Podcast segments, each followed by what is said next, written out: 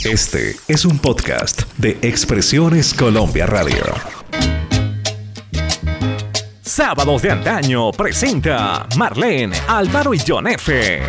Hola, ¿qué tal amigos? Bienvenidos a un nuevo podcast de Sábados de Antaño, con la colaboración especial de la Fundación Expresiones Colombia.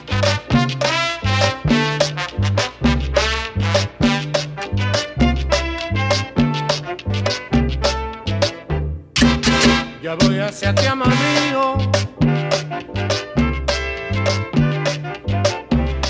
Espérame entre palmeras como la primera vez.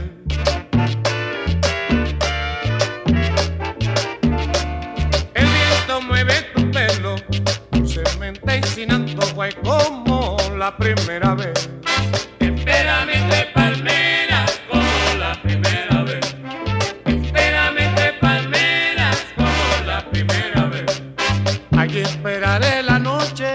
Bueno, mi querido John F. y Álvaro, cuando llega diciembre, ¿qué se les viene en mente?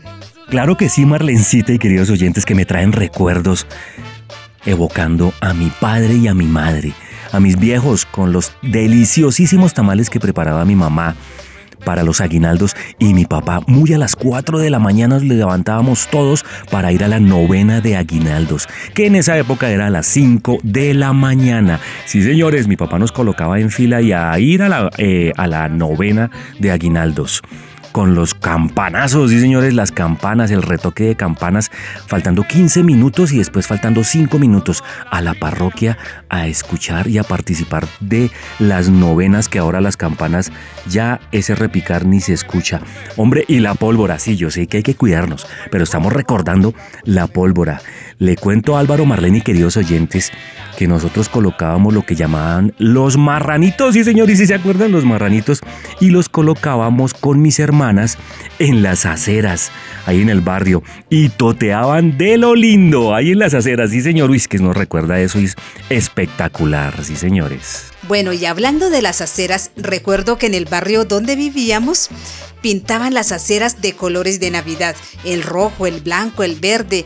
Bueno, pintaban las calles, por ejemplo, eh, Papá Noel, árboles de Navidad, campanas. Eso era algo, pero realmente hermoso, maravilloso. Se vivía la Navidad con una alegría muy, muy bonita. Bueno, eh, pero Álvaro no nos ha contado cómo vivió él la Navidad cuando era niño. Ay, qué pena. Uy, verdad, qué pena con Alvarito hoy, Dios mío, y con mis queridos oyentes, nuestros queridos oyentes. Es que nos emocionamos con esos recuerdos, nostalgias, pero no hay que llorar, hay que reír. Bueno, hermosos recuerdos de nuestras infancias en la Navidad. Listo, Alvarito, dele, mi hermano, el micrófono es todo suyo. Sí, señores. Aquí estamos, aquí estamos, aquí estamos, Johncito y mi querida directora. Bueno, están hablando de diciembre. Yo les digo una cosa, diciembre para mí significa toda una vida sinónimo de comidas. Mmm, qué delicia, por ejemplo, los buñuelos, la natilla, los hojaldres, las empanadas, la arepa de choclo, el masato, los tamales, los envueltos. Cuando llegaba el 25 de diciembre y el 1 de enero era indispensable el paseo de olla. Entonces, hombre, sacaba uno o le daban más bien a uno una buena presa de gallina criolla y ojalá que tuviera aceite. Bajaba a través de la muñeca, seguía bajando a través del antebrazo y llegaba al codo. ¡Ay! Dios santo, qué momentos épicos y pilas. Cuando llegaba diciembre, ojo, significaba música de los melódicos, ¿o no? Uy, mi querido Álvaro, apenas mi papá colocaba un tema donde aparecía cantando Víctor Piñeros, ¿quién dijo miedo? Todos a bailar. Marlencita, sí señor, sobre todo el apágame la vela, María, apágame la vela, María. Para, para, para, no se me emocione, mi querido John. Bueno, está bien, Alvarito, no canto más. claro que sí, vale. ¿Qué tal si iniciamos con un clásico de clásicos, como decimos en sábados de antaño? Nos vamos con Apágame la vela, ¿les parece? Me parece Genial. Control Master, sí señor, suelta lo que estoy que me bailo en este diciembre. Con la familia y con todos, sí señores.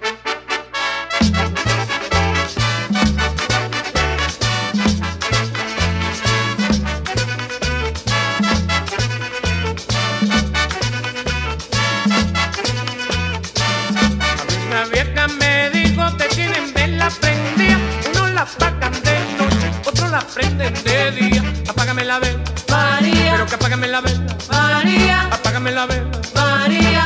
La vela. María, A terminar la policía me voy a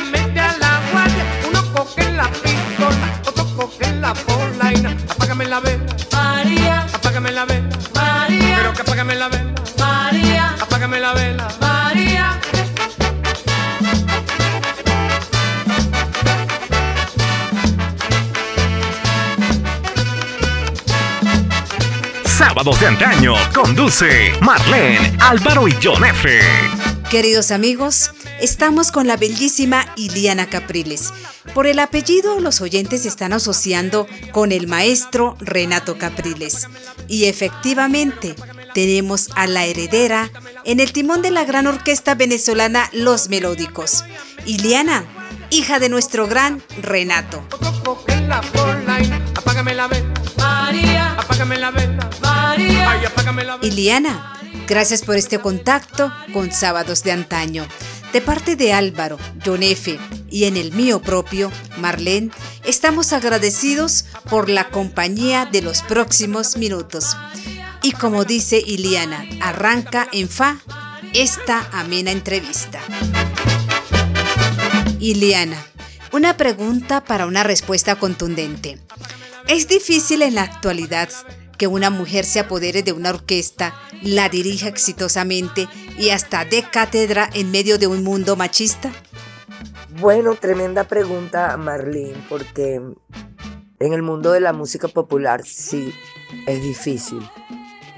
Aunque yo haya abierto esa brecha, mm, hay mucha gente que todavía a lo mejor no lo sabe.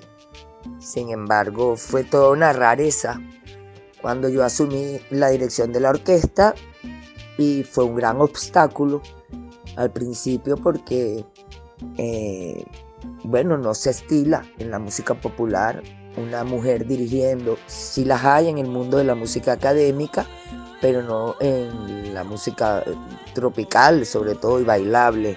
Hasta donde yo sé, la gente me dice que, que no la hay.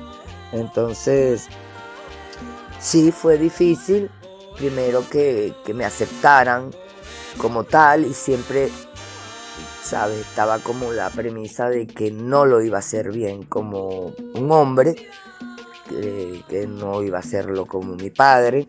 Además, claro, la gente no sabía que yo tenía estudios de música. Eh, pensaban que, que, salí como de la nada, la hijita de papá, aunque yo siempre trabajé muchísimo en medios de comunicación, hice mucha radio, mucha televisión, pero me fui más por los medios de comunicación y la música realmente la tenía como hobby, no como profesión. Así que bueno, hoy en día puedo hablar con mucha propiedad de eso.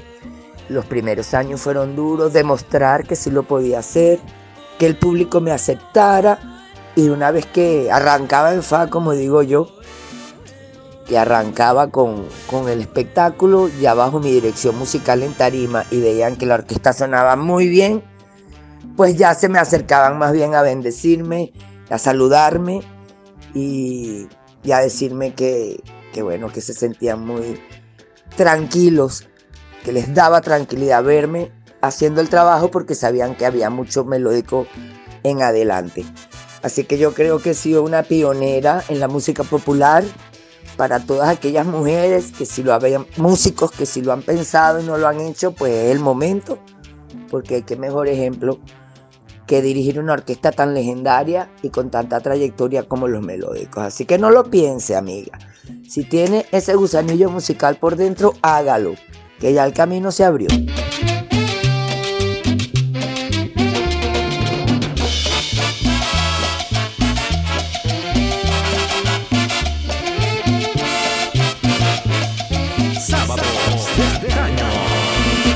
Migrante latino que llora en la lejanía, añoro el pueblo querido que le dio luz a mi vida.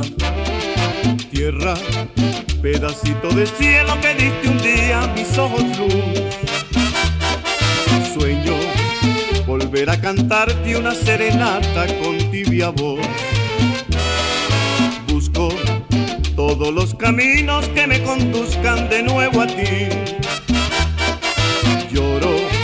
cuando el barco agita sus alas blancas para partir. Y yo, y yo me tengo que quedar como un abrazo sin calor, como la arena sin su mar. Qué soledad, qué angustia. Adiós, adiós, pedazo de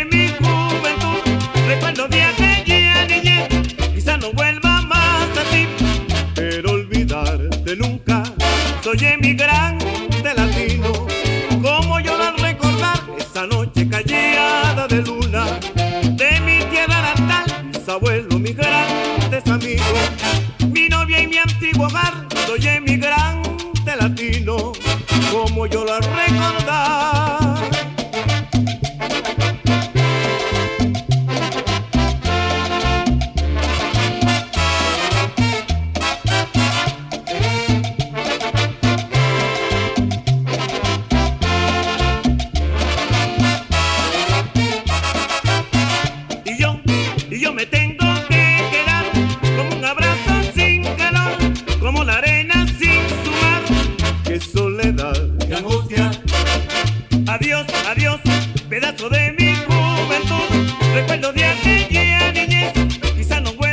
Iliana, hace casi un lustro el maestro Capriles te entregó la dirección de los melódicos. Cuéntenos cómo fue y qué pasó en ti. ¿Hubo susto o lo viste como una gran oportunidad? Bueno, fíjate Álvaro, esta pregunta es bien interesante porque no fue una cosa ni de un día para otro, aunque yo no me visualizaba como la directora de los melódicos y te cuento por qué.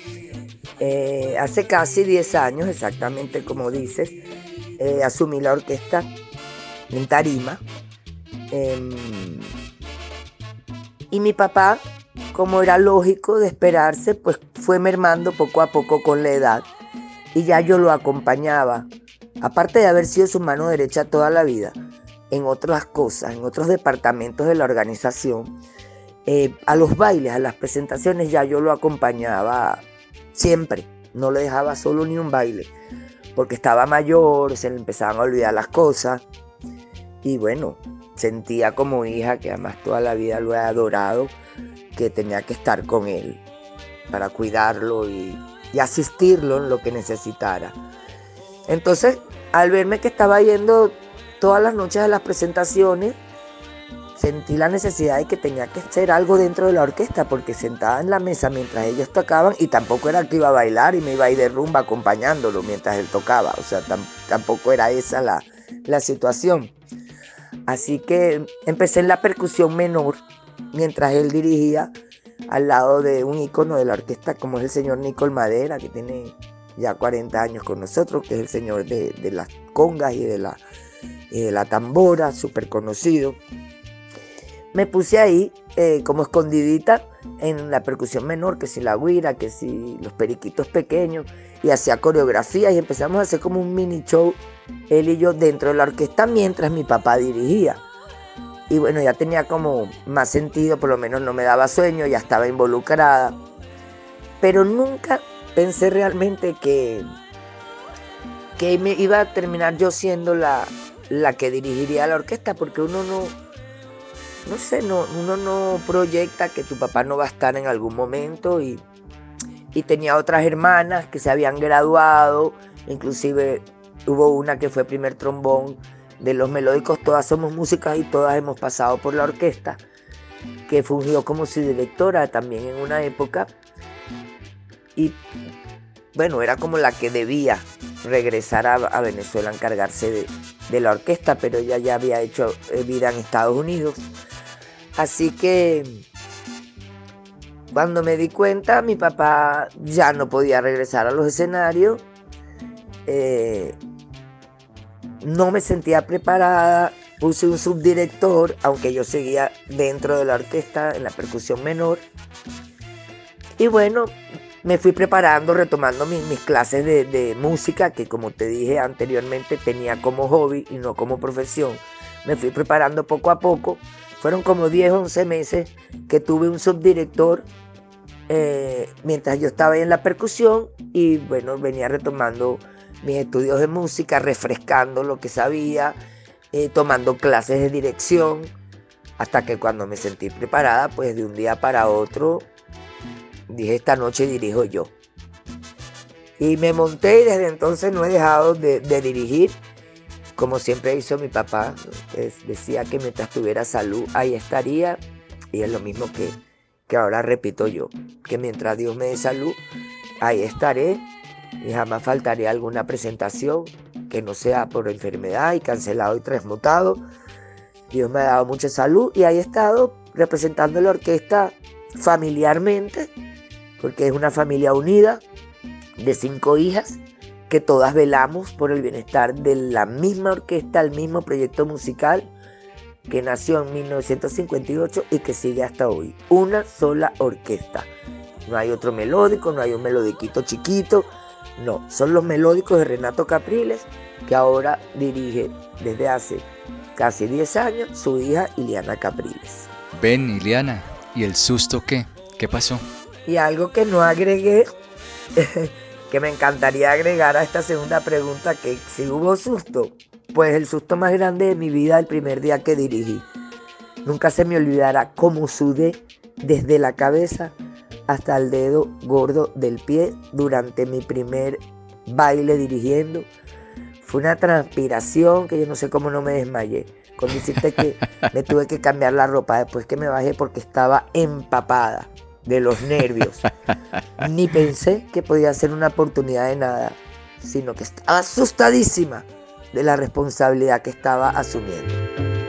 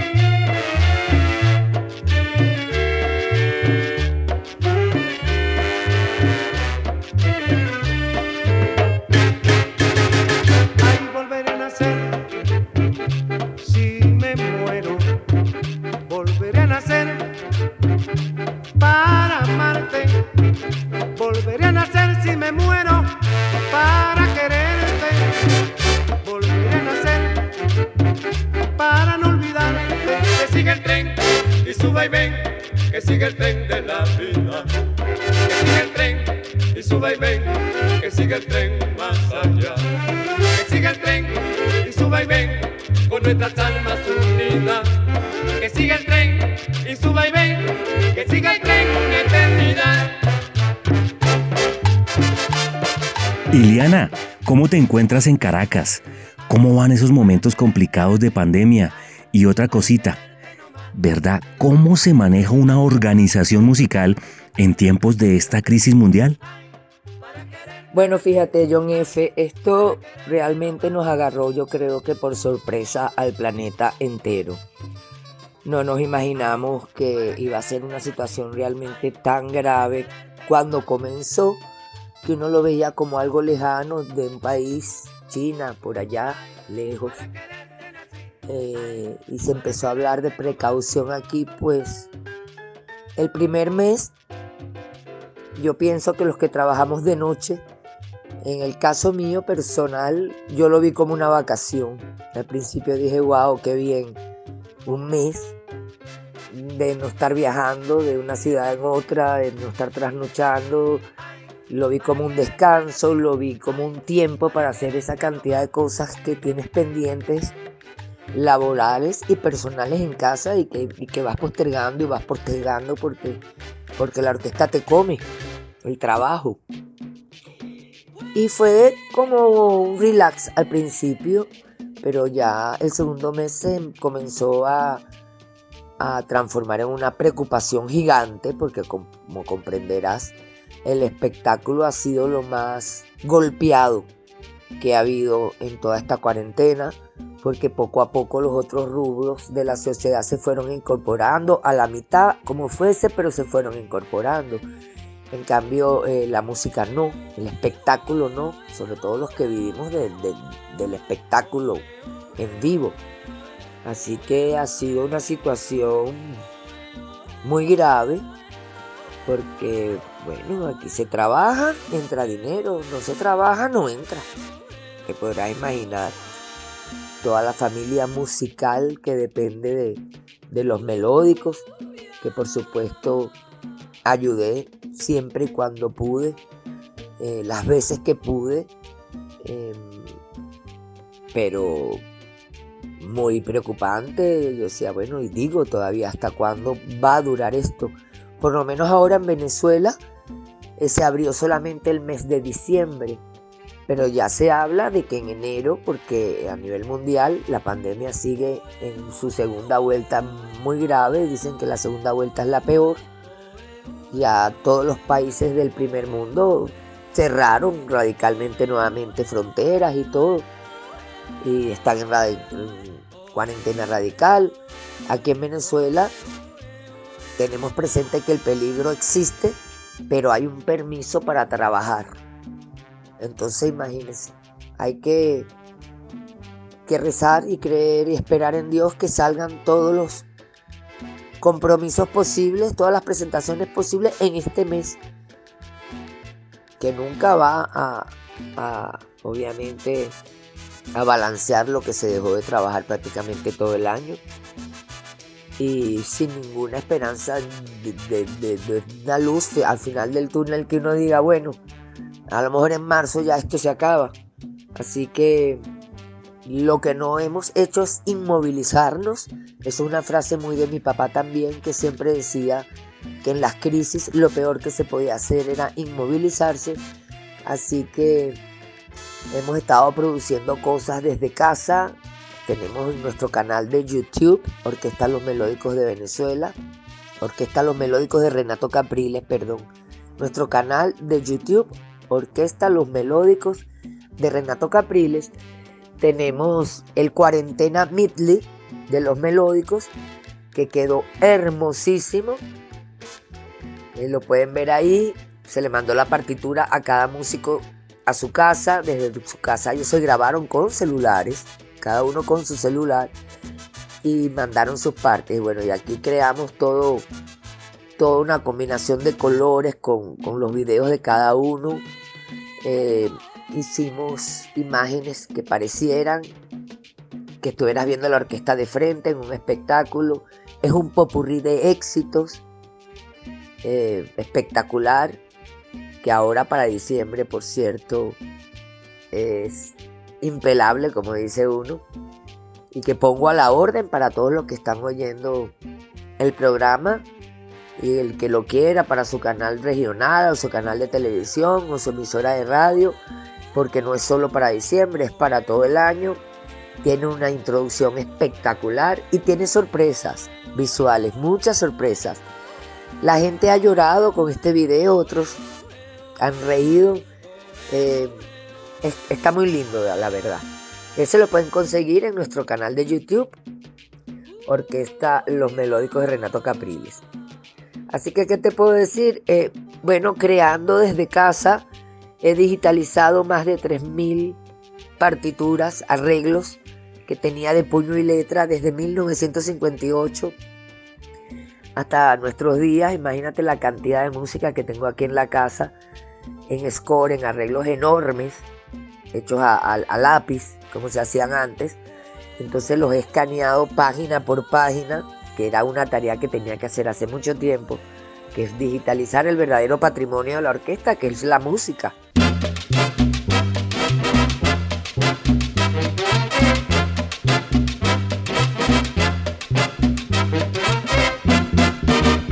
La cumbia es una hembra que salió del mar, vestida con espuma, zapatos de coral. La cumbia es una hembra de rítmica te quítate el pelo, lleva la noche entera. La cumbia nació de un romance, la luna su madre, su padre este llanto del negro playero que baila su pena en la noche. La cumbia se mece en las olas de aquella pollera que amarra en su cinto la negra azucena de una rosa negra cumbia es una hembra que salió del mar, vestida con espuma, zapatos de coral. La cumbia es una hembra de rítmicas caderas, tejida entre su pelo, lleva la noche entera. ¡Hey!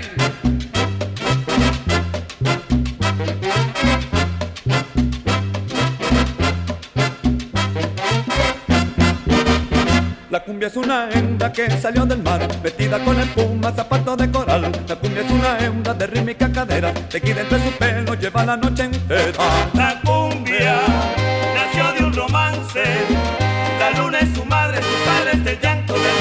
Que baila su pena en la noche. La cumbia se mece en las olas de aquella pollera que amarra en su cinto de negra azucena. de una rosa negra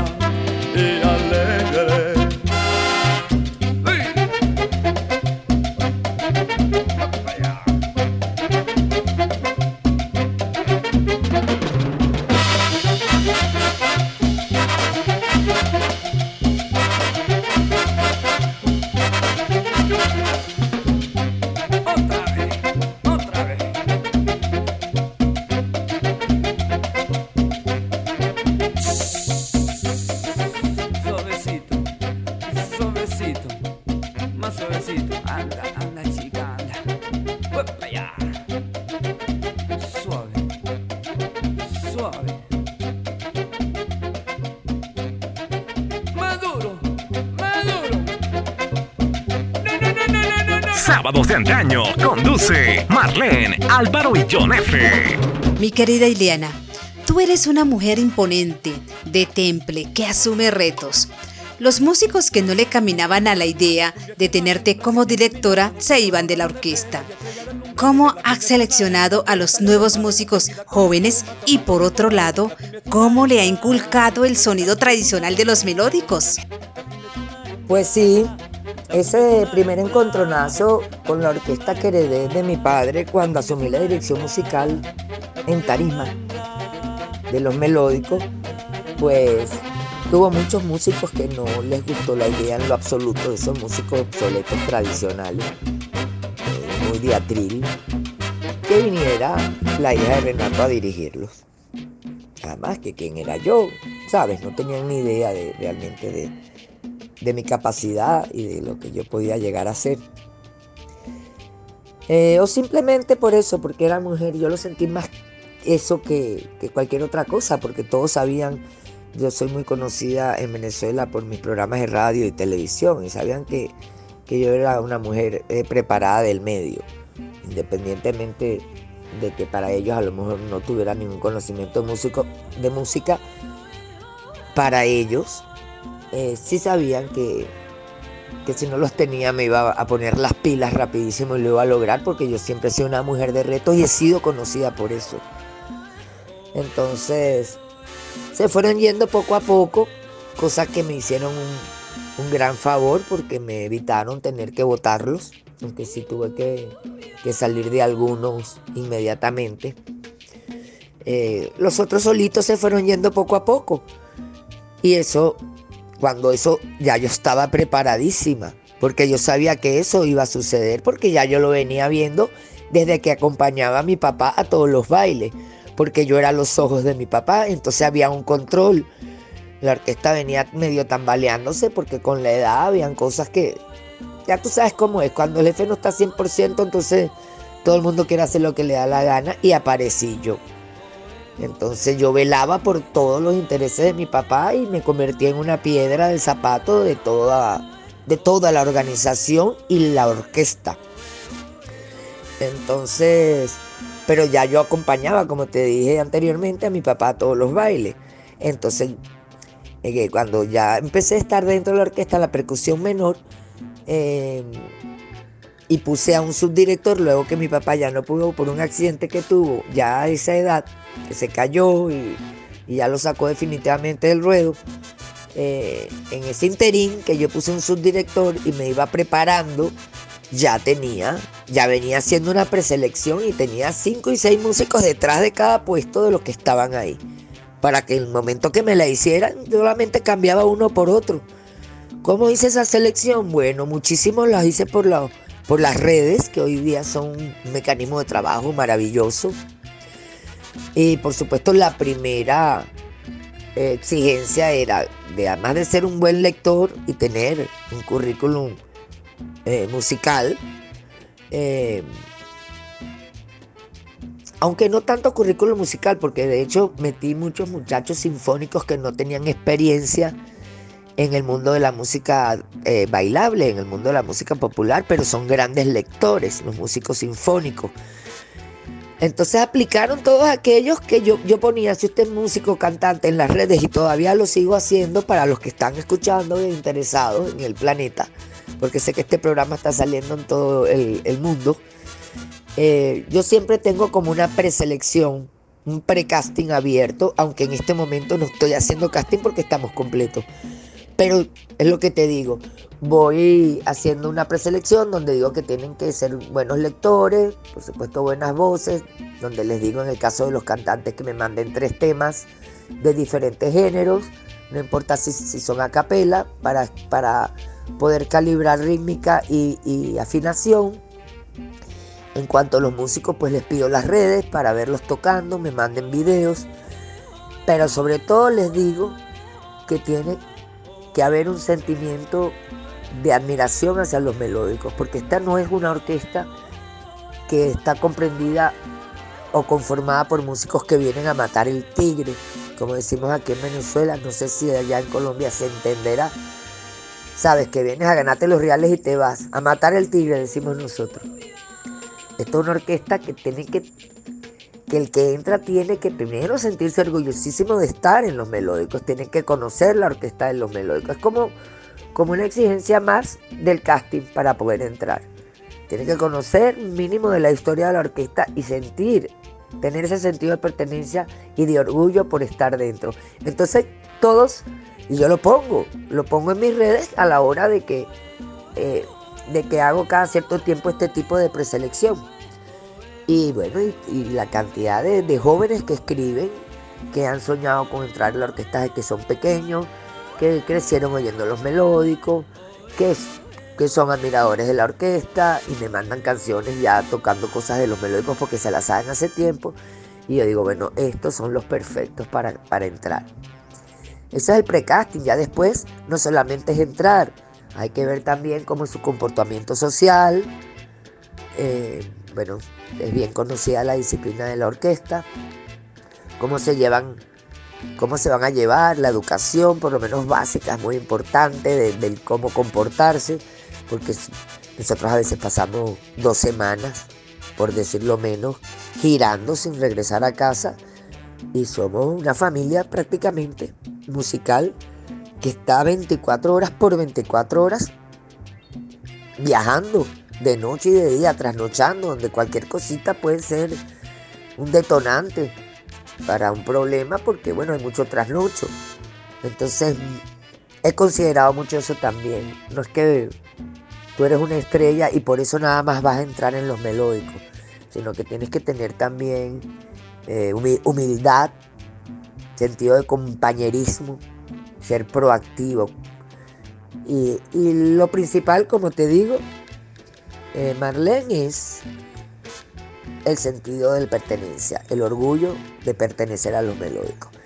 Y creo que en estos nueve años, desde hace seis, puedo decir con tranquilidad que tengo la orquesta en este momento que soñé, tanto en músicos como en cantantes, porque armarla no fue fácil.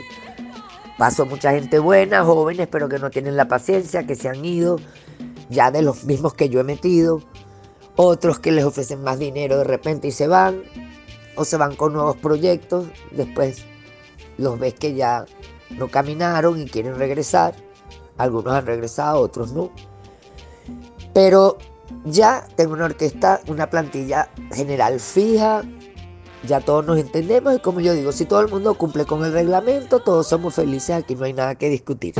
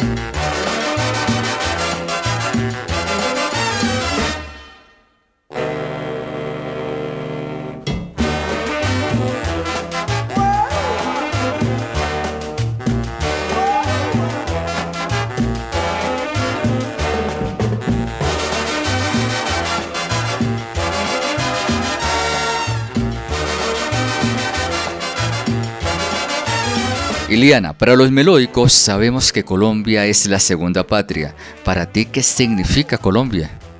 Bueno, Colombia, Colombia para mí es algo, no solamente como ya dijiste, para los melódicos es la segunda patria, para mí en lo personal es como un sueño, un sueño que vivo todos los años. Porque desde 1963 que los melódicos pisaron por primera vez Colombia, en el famoso carnaval de, no era carnaval, el de Santa Marta, fiesta del mar creo que se llamaba, que se llama, la fiesta del mar de Santa Marta. Ahí fue la primera vez que los melódicos se presentaron en Colombia. Más nunca dejaron de ir ni un solo año, que eso es un récord mundial.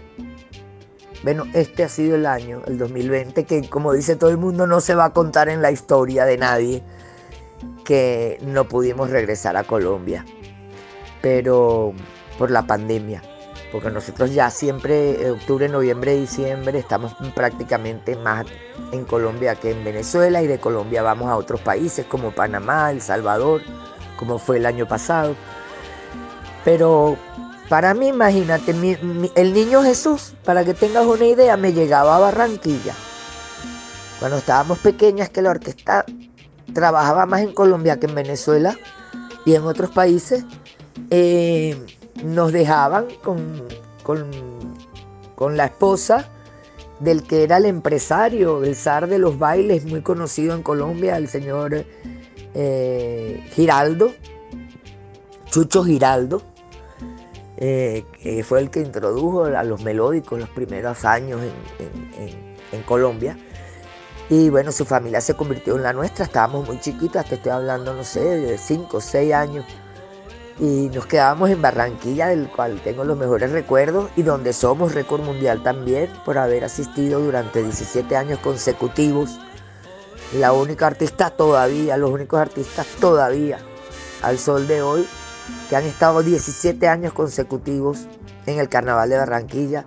Entonces, ¿cómo no va a ser Colombia importante o el capítulo más relevante en la historia de la orquesta? No solamente a nivel profesional, sino personal, porque nosotros íbamos para donde iba mi papá, con su esposa, mi madre y nosotras chiquitas. Y más en esos comienzos que, que por supuesto el dinero no, no sobraba como para dejarlo a uno con, no sé, con alguna nana o algo así. Aparte que mi papá siempre fue muy familiar y le encantaba andar con su familia. Entonces, eh, yo llegué a conocer más Colombia que Venezuela por tierra, girando con los melódicos. Eh, los mejores recuerdos de la infancia los tengo, los tengo en Colombia. Eh, fui creciendo y fui viendo todo lo que, cómo se fue haciendo todo ese público gigantesco, ese amor que siente Colombia por, por los melódicos. Fui testigo de eso. Eh, luego cuando asumí la dirección de la orquesta, yo no tendría, yo hice dos bailes en Venezuela y el tercero lo estaba haciendo en Colombia. Ya estaba haciendo una gira en Colombia yo como directora. Entonces imagínate qué significa Colombia para mí. En mi vida profesional, en mi vida personal, tantas satisfacciones que le ha dado a la orquesta mi papá y, y tantas ilusiones de niña y de joven y de y un país tan divino, tan rico en géneros musicales. Por eso es que los melódicos eh, los quieren tanto allá, porque, porque tienen un folclore musical autóctono demasiado rico, de cumbias, de porros, de paseos, de, de, de- de- tantos, de géneros, de tantos compositores que logré conocer gracias a mi padre en vida aún, como Pacho Galán, Lucho Bermúdez, eh, Terita Forero, Alfredo Gutiérrez, por nombrarte algunos, alternar en tarimas tan importantes, eh, con Joey Arroyo, con Celedón, con artistas, que es lo lindo, ¿no? Que los melódicos han seguido a través de 60 años.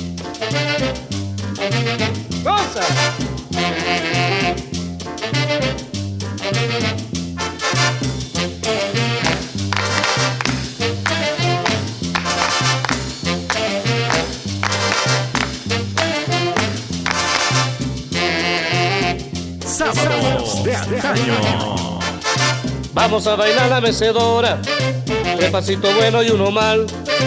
Este ritmo suave que enamora, con tu rico vaivén para gozar. Vamos a bailar la mecedora, tres pasitos bueno y uno mal. Este ritmo suave que enamora, con tu rico vaivén para gozar. La mecedora, la mecedora, Tres pasitos buenos y un pasito mal. la mecedora, la mecedora, Que tres pasitos buenos y un pasito mal.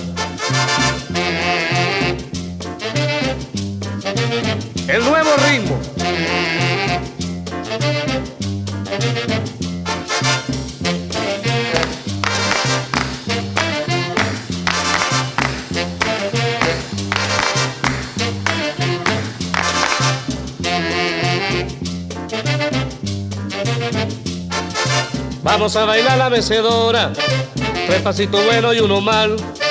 Este ritmo suave que enamora, con tu rico vaivén para gozar. Vamos a bailar la mecedora, tres pasitos buenos y uno mal.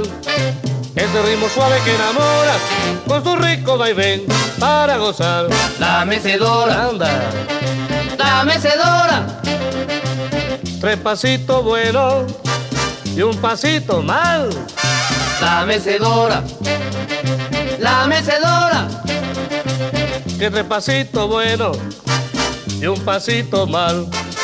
la mecedora, la mecedora, la mecedora, la mecedora, la mecedora, la mecedora. Comenzaste a trabajar al lado del maestro Renato, desde joven, ¿cierto? Como presidenta o presidente del Club de los Melódicos, como relacionista. Ven, cuéntanos, ¿cómo era trabajar con tu padre? Trabajar al lado de Renato Capriles como jefe fue muy duro. Y ahí sí voy a ser sincera, porque una cosa es quererlo como hija, eh, otra es verlo haciendo su trabajo, uno desde afuera como admiradora o como familiar, y otra es cuando ya trabajas con él, y yo toda mi vida trabajé con mi papá. Un hombre sumamente exigente, con un carácter fuerte, así como igual me atrevo a decir que el hombre más noble que hay en el planeta o que hubo en el planeta, y humilde, impresionantemente humilde, lleno de bondad y de amor para todo el mundo en lo suyo era implacable. No aceptaba equivocaciones. Fue un jefe para todo el mundo bien, bien, bien atravesado. Eh, siempre fue de los que dijo que no tenía que explicar las cosas dos veces. Entonces no entendía mucho de equivocaciones. Ni los nuevos ni los viejos. Eso todo el mundo le tenía terror. Esa es la verdad. Eh, podía ser fuerte, podría ser duro verbalmente en algún momento, pero a la vez al segundo era el hombre más dulce y si le preguntabas con cariño, le dabas la vuelta, podías obtener toda la, la información, el conocimiento que quisieras de su lado bueno. Pero él siempre fue el que daba el ejemplo y lo decía, si yo puedo y yo doy el ejemplo, de aquí para abajo todo el mundo tiene que hacerlo y fue el ejemplo más grande que pudo, que pudo tener. Yo creo que la música bailable, uno de los ejemplos más grandes, por no decir el, único, porque por supuesto no creo que haya sido el único. Hay orquestas como la Villos y como las mismas orquestas colombianas que son tan buenas. Y esas orquestas legendarias no son ni se arman de un día para otro. Eso es un esfuerzo, eso es un carácter, eso es una disciplina, eso es una constancia y, tiene que ser un trabajo duro porque si no, no, duraran tantos años. Esa es la verdad, la única realidad. Así que no fue ningún caramelito, si lo confieso. Ahora me da risa cuando lo digo. Digo, no fue ningún caramelito y me da risa. Porque en el momento lo odiaba, mucha gente lo odió en su momento de jefe pero, pero todo el mundo lo amaba igual al rato y, no hay alguien, no hay un ser, hasta los que votaron, que hoy en día no diga que lo mejor que le pudo haber pasado como artista fue haber entrado o haber tenido su tiempo en lo melódico con Renato Capriles.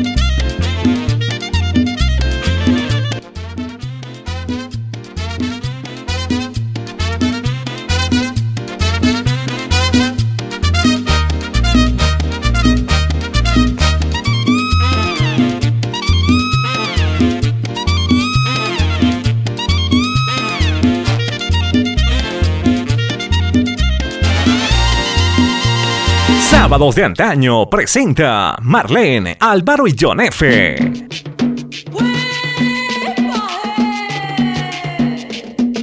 Iliana, quiero que le diga a nuestros queridos oyentes un recuerdo del maestro Renato, una vivencia, una enseñanza que tuviste con él y que te dejó marcada para toda la vida. Bueno, Marlene, fíjate, tantos recuerdos y anécdotas y vivencias que necesitaríamos como un programa aparte especial para eso, porque tantos años de, carrera del maestro y, tantas vivencias yo como hija, que lo fui admirando y después como profesional trabajando con él. Una anécdota que siempre me marcó fue en los años 80, la orquesta súper consagrada en todas partes del mundo, ya no solamente era Colombia, era Estados Unidos, era Europa. Estábamos en un baile y estábamos alternando inclusive con una de las figuras que había salido de los melódicos, en ese caso era Viviana, me recuerdo, y otros artistas, de esos artistas nuevos que iban apareciendo y se convertían en monstruos. Y yo siempre veía a mi papá haciendo su show en el momento, que es algo que aprendí de él.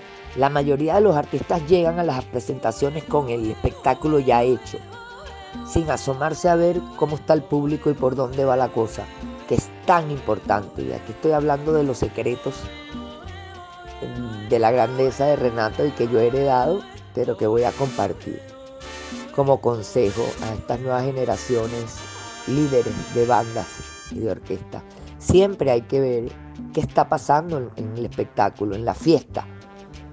¿Qué está haciendo el público? ¿Por dónde va? Es un público que tienes que empezar a calentar. Es un público que ya está caliente, entonces entras y abres de una vez arriba. Y yo siempre veía, porque él se asomaba, observaba un buen rato y después era que hacía el set o show que iba a tocar. Inclusive cuando se hacían dos o tres sets, igual, hacía el primero, no hacía el segundo y el tercero de una vez. Veía cómo se seguía desarrollando la noche, hacía el segundo. Y con aquella concentración y con cara, tú sabes, no de preocupación, pero siempre de, de estar muy al tanto de que estaba alternando con figuras nuevas, pero que en ese momento habían, era, era ¿sabes? Era, era, habían explotado en, éxitos. Aunque fueran figuras que salieron de los melódicos, que nos tocó alternar con muchísimas de ellas, como Roberto Antonio, Liz, Ildemaro, tantas. Y él con aquella preocupación, pensando qué voy a meter. Y yo me acerqué y le pregunté que por qué se preocupaba tanto si ya los melódicos estaban consagrados. Bueno, yo no sé cómo de broma no me pegó ese hombre. y me dijo, te voy a, citar textualmente lo que me dijo, el día que uno crea que llegó en este negocio, está jodido. Cierro comillas. Y me perdona si jodido allá es una mala palabra, pero esa fue la frase tal cual. Hija, el día que uno crea que llegó en este negocio, está jodido. Y eso a mí jamás se me va a olvidar. Porque por más éxito que uno tenga, uno siempre tiene que estar pendiente de su negocio y jamás bajar la guardia con respecto a lo que está pasando musicalmente alrededor. Porque tengas un nombre sote. Eso casi nadie lo hace. Todas las estrellas llegan, ya nos saludan, entran, tocan lo que le da la gana de tocar y se van. Se olvidan del público, de las peticiones, de cómo tienes que trabajar para que ellos, para que el público que al final es el que al que le debes todo se sienta feliz. Entonces eso me marcó muchísimo.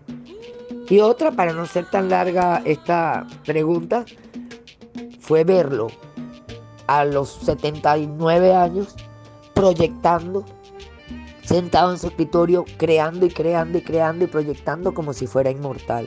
A veces me daba un sentimiento porque lo veía, lo veía mayor, Sabía que en cualquier momento se podía ir. Y, pero él nunca pensó en la muerte, jamás. Ni le gustaba hablar de eso. De hecho, no le gustaban los velorios. No fue ni al de su mamá. Con eso te digo todo. Nunca fue a un velorio. Entonces, él decía que él iba a vivir 102 años. Me acuerdo que nos daba mucha risa porque le decíamos, pero ¿por qué 102 y no 100?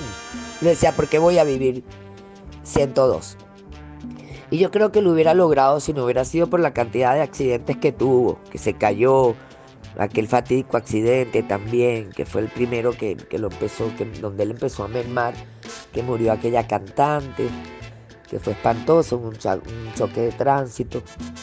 Y después con el tiempo, eh, él no se operó una pierna porque ya no quería saber de, de hospitales ni de clínica, entonces se caía con una cierta frecuencia ya esa edad cuando te caes, ya la última caída, se fracturó tibia y peroné, entonces ya esa, esa fue las últimas cosas que ya lo sacaron del ruedo. Pero en el escritorio siempre estaba creando el próximo disco que voy a hacer y voy a hacer eh, este proyecto, eh, miles de cosas. Y yo lo veía, a veces me desesperaba porque yo siempre decía, Dios mío, yo no tengo, yo llegaré algún día sin saber que iba a dirigir la orquesta. A, a, esa edad, con esa energía, con esa ilusión, como si fuera la primera vez, como si fuera el primer día, con esa pasión, con ese amor a lo que se tiene, a lo que se hace. Entonces, eso que, es una imagen que tengo muy clara en mi mente de verlo en el escritorio viejito, produciendo cosas como si fuera inmortal, es algo que jamás voy a olvidar.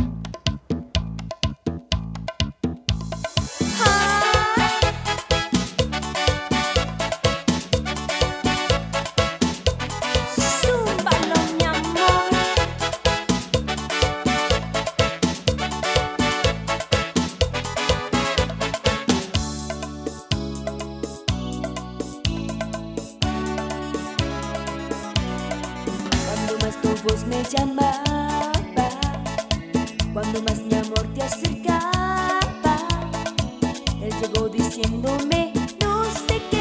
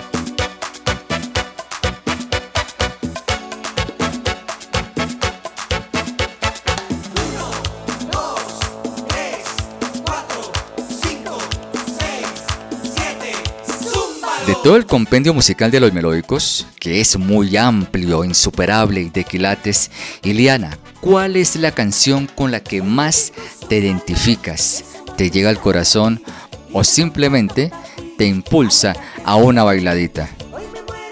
Oye, esa pregunta sí me la han hecho y qué difícil es contestarla, porque imagínate, ¿cómo decir una canción en 62 años de éxito? Puedes tener una preferida de los años 60, bueno, que nunca es una, una de los 70, una de los 80, una de los 90, pero una. Eso es casi un suicidio tener que elegir sin embargo, eh, bueno, hay, hay que me saquen así que yo como público no dejaría de bailar, sería impelable. Hay un recuerdo muy famoso que es el Recuerdos 31, que por cierto adoran en Colombia, allá le dicen el Recuerdos Tina, que está conformado por canciones netamente de los años 60, pero que ha pasado de generación en generación. Fueron éxitos independientes en los años 60 y en los en el 80, en los 80, mediados de los 80, mi padre los regraba en este recuerdo que se llama Recuerdos 31, que contiene Tina, eh, Brinca la cuerda, El pompo y termina con la danza de la chiva. Eso es algo que nosotros tocamos todas las noches y es una cosa que, que la vibra es, porque hay que verle la cara que tú toques todas las noches las mismas canciones, porque hay una mayoría que hay inevitablemente que hay que repetirlas porque es lo que el público quiere escuchar. Y este recuerdo es uno. Y es tan sabroso que inclusive si yo estoy en el público y estoy en alguna fiesta que lo pone un DJ, me paro y lo bailo. O sea, incansable. Recuerdos 33. Apágame la vela. Por nombrarte a uno, que ya es más de los 70. Eh, bueno, de los nuevos, mi corazón, hay amor, por decir tú, del sonido ya es actual, con sintetizadores, un poco más electrónico. Pero hay un tema que me ligó eh, sentimentalmente, emocionalmente siempre a mi papá, por cierto, de Alfredo Gutiérrez, que aunque no fue un éxito de radio, yo no sé por qué desde chiquita me daba tanto sentimiento ese tema y siempre se lo pedía a mi papá en los bailes. Y me complacía y él me llamaba la gorda. Y siempre decía en el micrófono, para la gorda, y me lo dedicaba, que es Ojos Verdes. Ojos verdes como el mar, yo los quiero para mí, no me dejen de mirar, porque me ve, porque me puedo morir. Eso es una belleza. Eso era un tema que me unía con mi papá de toda la vida, de un compositor colombiano, fíjate tú.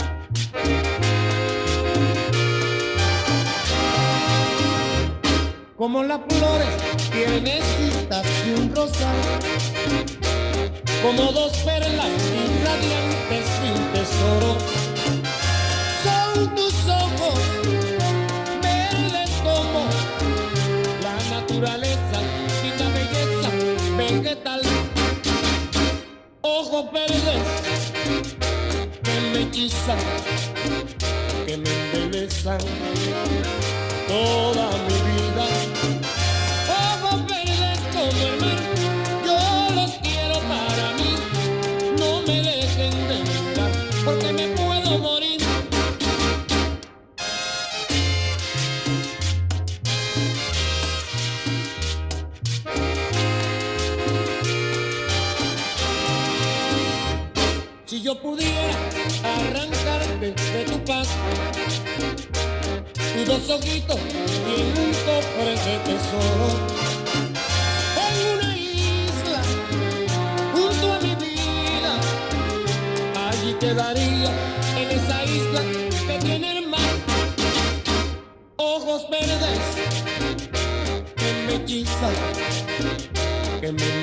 embelezan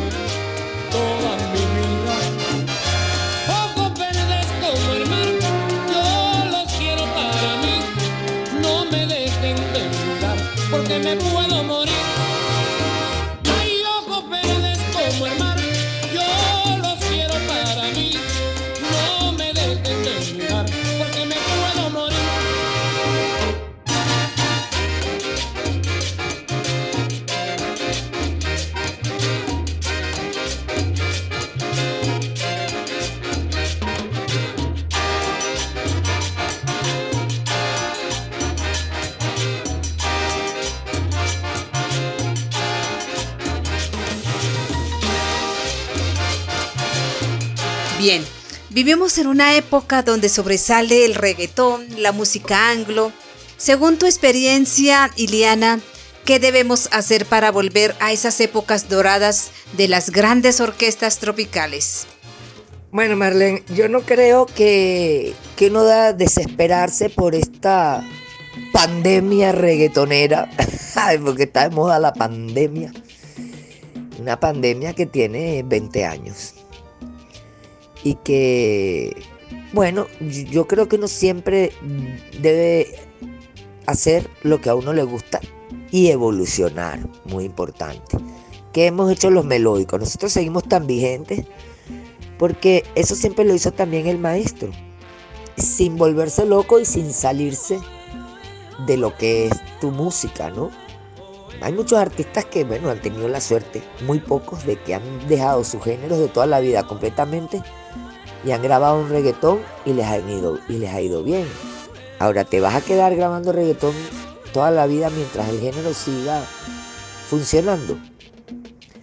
Es difícil, realmente no hay una palabra mágica ni una clave para eso, o para regresar a épocas doradas de las grandes orquestas. Yo creo que las grandes orquestas siguen trabajando, nosotros seguimos trabajando, hemos ido metiendo en algunos temas nuevos y temas que están de moda, los hemos adaptado. Los reggaetones, nosotros los hemos adaptado, los que son universales, pues, los hemos adaptado a orquesta y nosotros en nuestras presentaciones en vivo los tocamos.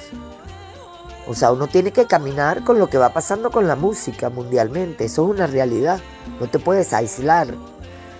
Entonces, por ejemplo, a nosotros los jóvenes, que a lo mejor nos contrataron sus, sus padres, se impresionan porque descubren a la orquesta. Siempre la música tropical es una música que invita a bailar. Hasta el que nunca ha bailado tropical y nosotros metemos música, en este caso de la pregunta, como tocamos mucha música americana, eh, tenemos nuestro reggaetón, nuestro reggaetón es muy sabroso, que con la misma base rítmica, igualito que ellos, con el sonido electrónico, pero le sumamos 10 metales, que son la cantidad de metales que tienen los melódicos, por ejemplo. Se le escribe sobre esa base rítmica, porque ellos son tres, casi todos son electrónicos, pues, y un cantante, es una música prácticamente electrónica.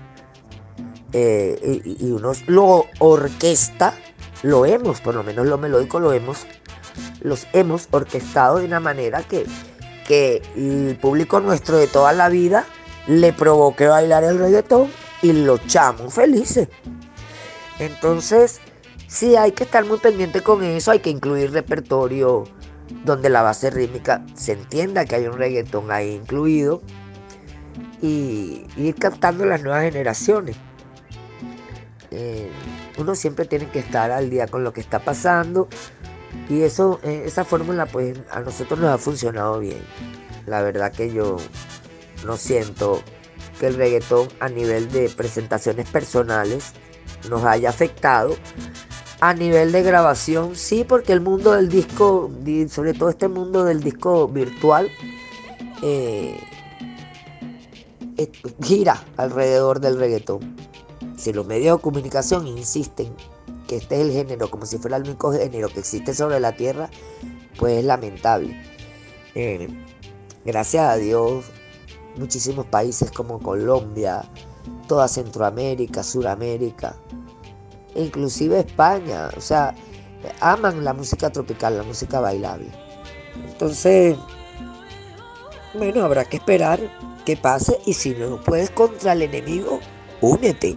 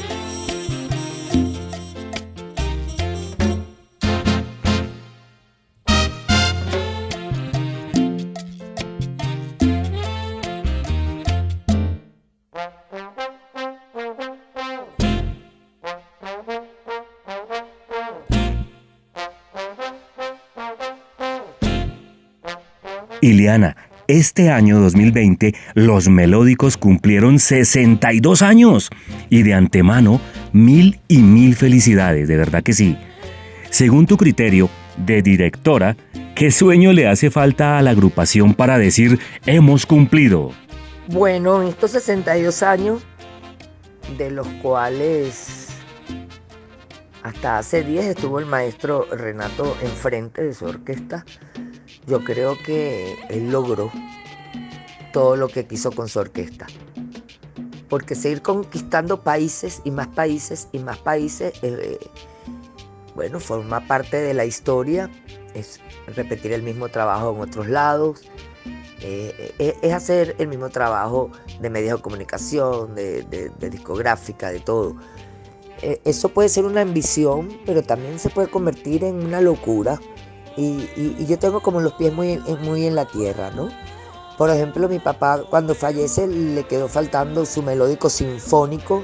Yo, bueno, antes de que falleciera le di esa gran sorpresa cuando la orquesta cumplió los 50 años, sin que él supiera, le hice unos melódicos sinfónicos en su pueblo natal de Puerto Cabello, el estado Carabobo de Venezuela, y lo llevé engañado con la Sinfónica de Carabobo eran más de 80 músicos, más los melódicos éramos como ciento y pico en escena.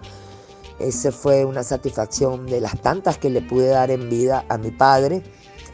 Eh, recientemente hice también una grabación espectacular de los melódicos sinfónicos por los 60 años. Hice una gira por toda Venezuela que, tengo en planes llevar al exterior. Eh, eh, estoy produciendo el disco 102, es otro récord mundial porque son más de 100 discos grabados. Él, llegó en vida a producir su disco número 100. Yo creo que, que él no se fue pensando que le faltaba algo por hacer. Eh, como te digo, lo que queda es como seguir conquistando más países. Eh, bueno, en eso estamos.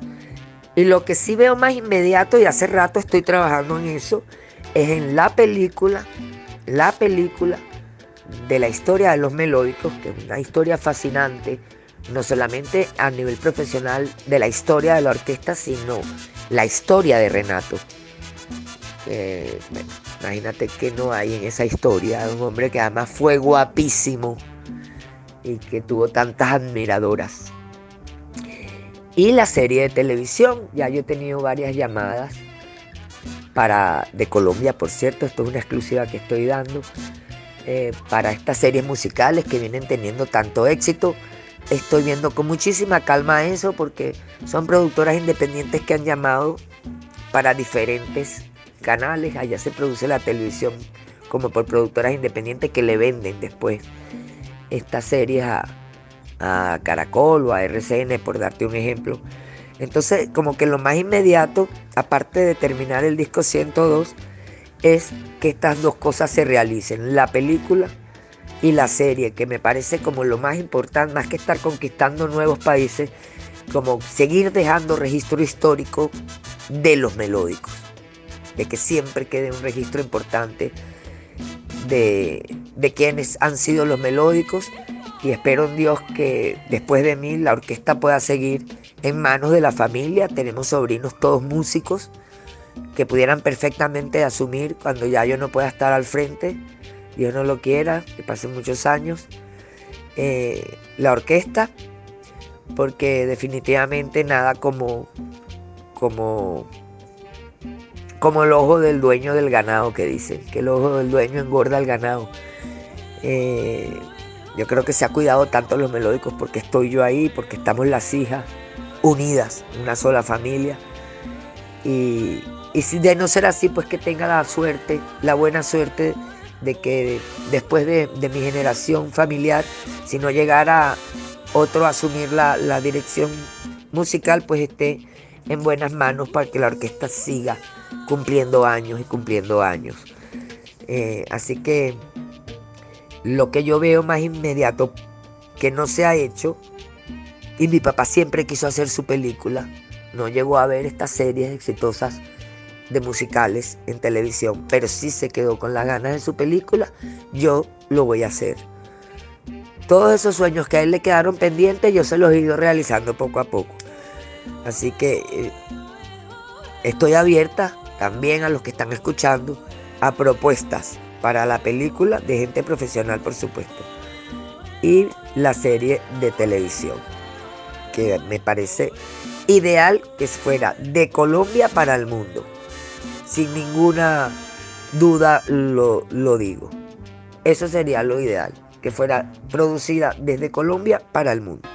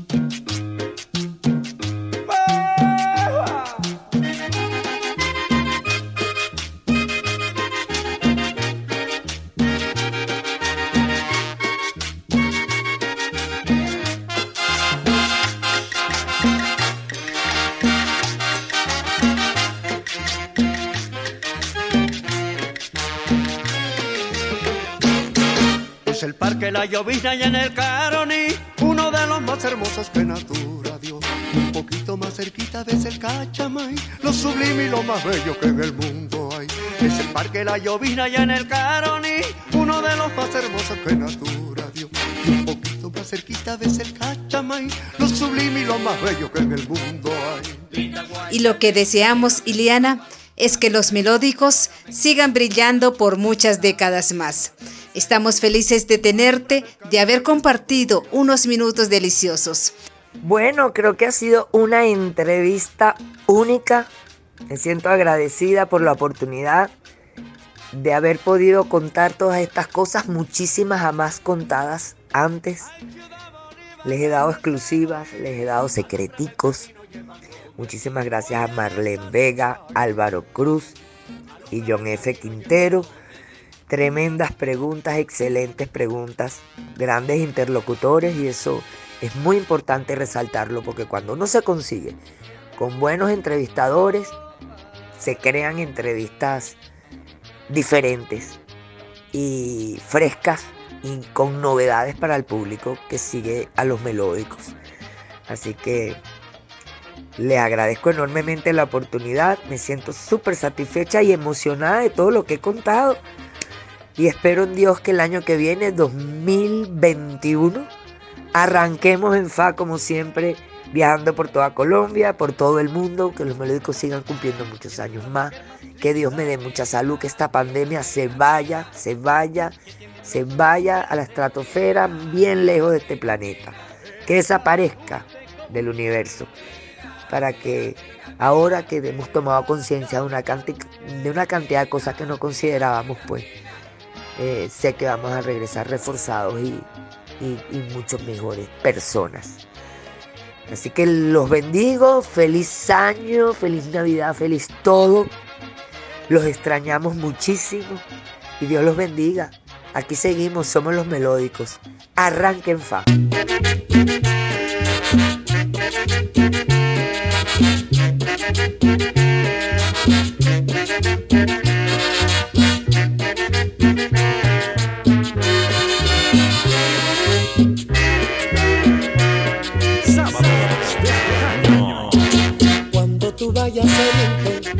Mi legendaria región, tierra que tiembla caliente, cuna del sabroso son, llégate a Puerto Bonito, Mira